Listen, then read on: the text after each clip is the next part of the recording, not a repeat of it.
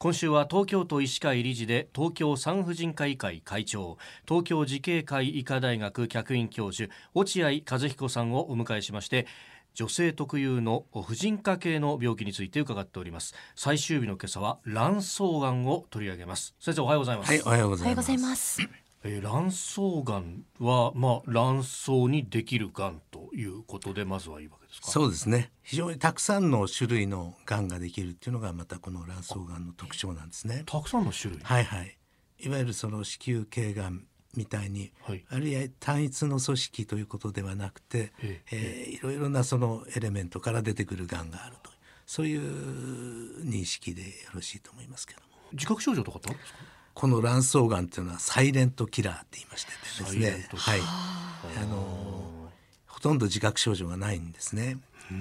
で進行してきますと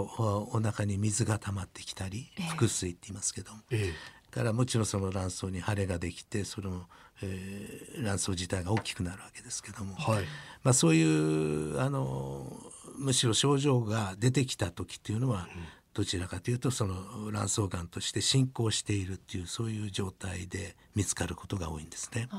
ですから本当に初期の場合っていうのはなかなか検診以外に見つけることはできないということになります。その卵巣がんに特にこう注意した方がいい年代年齢ってありますか？卵巣がんの場合にはだいたい40代以降あの増えてくるんですね。で閉経後のだいたい50代から60代このぐらいの年代がピークです。閉経後にもなる可能性があるって、ね、はい。で、まあ、やはり一つは家系があります。えー、卵巣がんになった人があのお母さんおばさんなんかでいらっしゃる場合。それからあとはあの少しあの太ってらっしゃる方。から、まあ、排卵誘発剤なんかを非常にその若い頃からたくさん使ってた。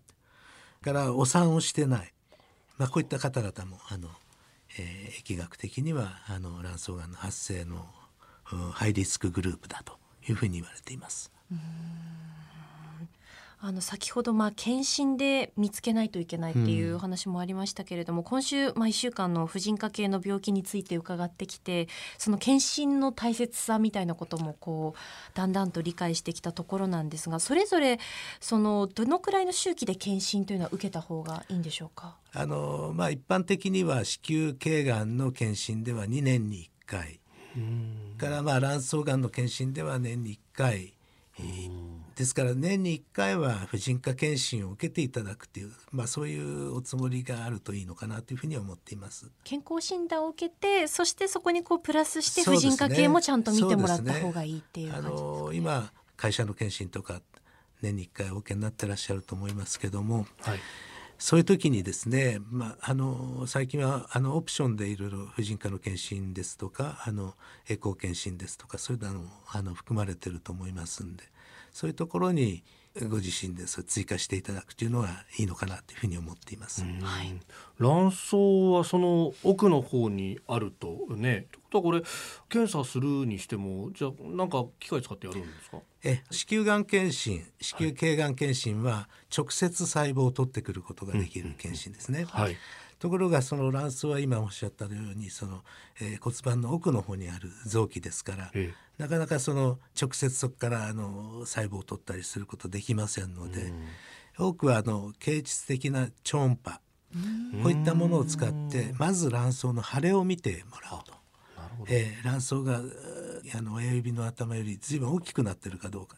そういうのを見てもらうということが大事かなというふうに思います。でまあ腫れていたとしても、まあ、直接がんに直結ではないけれどもあのもちろんその腫れてることイコールがんっていうことじゃないわけでなんで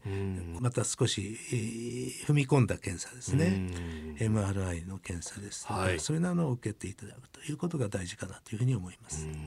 まあいずれにせよ定期検診と。はい、はい